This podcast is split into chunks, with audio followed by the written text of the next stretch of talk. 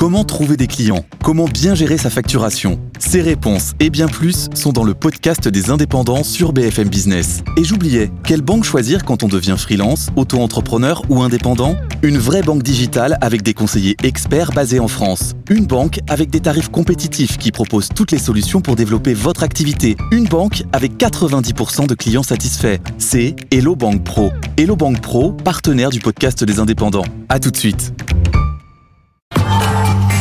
Tout pour investir. Dose d'économie. Bonjour Nicolas. Bonjour. On va encore parler d'or. Oui, vous aussi, vous avez votre analyse de ce record historique pour l'or. Comment expliquez-vous cela? Eh ben, quand, vous avez un, phénomène de ruée vers l'or, c'est toujours dans une logique de protection. Alors ça peut être soit une logique de protection parce que les lendemains sont très incertains, mais bizarrement le mouvement de, hausse de l'once d'or a, débuté après le 7 octobre. Mm. Donc il y avait une incertitude géopolitique. Vous avez des mouvements vers l'or quand il y a une, grosse crainte de ralentissement économique, voire de décrochage de l'immobilier, souvent. Et bizarrement, le précédent record de l'once d'or, c'était à la mi-2020, quand Covid avait paralysé l'économie mondiale. Donc tout ça est très cohérent.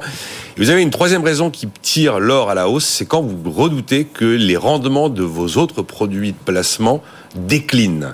Et donc on a ces trois éléments qui interviennent généralement quand il y a des, mouvements sur sur l'or, l'once d'or, donc 31 euh, grammes 10 d'or, hein, je le rappelle. 31 grammes 10, c'est précis. Bon, euh, quelle est la protection qui euh, l'emporte cette fois-ci pour que les gens se ruent euh, vers l'or? Eh ben, c'est la troisième, la moins intuitive, la moins la plus technique. C'est-à-dire que vendredi dernier, le président de la Réserve fédérale américaine, Jerome Powell, laisse entendre que en tout cas, il a terminé de monter les taux, et que peut-être il va les baisser plus rapidement que prévu. Mm. Ah, on se dit, tiens, on a eu 18 mois de hausse de taux ininterrompue à marche forcée, une hausse de taux historique depuis les, euh, grandes heures des, années 70-80, et on se dit, bah, peut-être que finalement, ça y est, euh, il considère que la victoire contre l'inflation est, à nos portes, et il va donc prendre le chemin inverse. Et donc le marché veut croire, le marché globalement veut croire que on est rentré dans un autre monde où probablement les taux vont baisser, et le pic d'inflation est bel et bien derrière nous. Donc si les taux baisse, ça veut dire que très vite derrière, vous avez euh, les taux des obligations qui vont, les rendements des obligations qui vont reculer. Et puis généralement, assez vite derrière aussi, vous avez euh, la valeur de la monnaie qui peut reculer. En l'occurrence, on parle principalement des emprunts d'État américains et de la valeur du dollar. Donc l'or, il n'y a pas de rendement, il n'y a pas de revenu assuré avec l'or. Mais ça reste cette éternelle valeur refuge quand on se dit que bah, euh, la baisse des taux va faire perdre l'attractivité sur les obligations et perdre l'attractivité sur la monnaie. On se réfugie sur l'or. Et puis il y a un autre phénomène. Alors c'est pas un phénomène explicatif de ce matin par rapport à la semaine dernière. Là, on a un phénomène avec la prise de position de Jérôme Powell. Mais l'autre phénomène, c'est que ça fait un petit moment que les banques centrales ont un énorme appétit pour l'or. Et en 2022, eh bien, les banques centrales ont elles-mêmes opéré des achats d'or à hauteur de un quart du marché annuel mondial. C'est-à-dire qu'elles ont acheté 1100 tonnes d'or sur l'année 2022. Et en tête, d'ailleurs, la Banque de Chine, qui euh, reconstitue des réserves d'or de manière à s'affranchir de plus en plus de sa dépendance en dollars pour la constitution de ses réserves.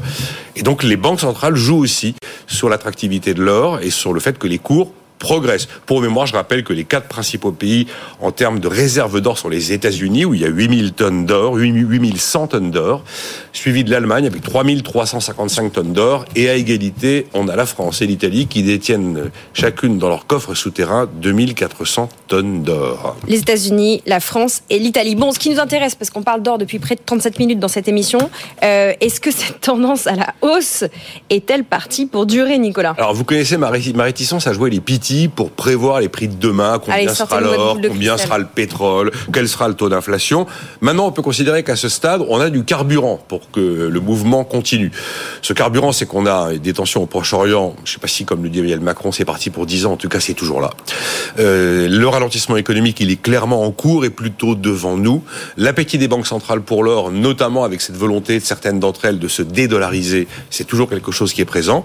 Maintenant, reste à savoir si euh, le, le message de Jérôme Powell va se traduire dans les faits. Et si de manière beaucoup plus rapide que prévu, on va assister effectivement à la première baisse de taux après toute la série de hausses qu'on a pu connaître aux États-Unis, probablement que si ça arrive, d'ailleurs, on peut estimer que dans les six mois derrière, la BCE prendra le même chemin. Alors moi, j'ai du mal à me hasarder à prévoir les prix futurs. Il y en a qui le font. Il y a le gestionnaire français euh, Ophi Invest Asset Management qui ben, se hasarde à imaginer que dans un avenir proche, l'or pourrait se situer entre 2300 et 2400 dollars long. C'est-à-dire euh, pas loin de 300 dollars de plus qu'aujourd'hui. Merci Nicolas Dos pour cet éclairage sur le cours de l'or qui flambe.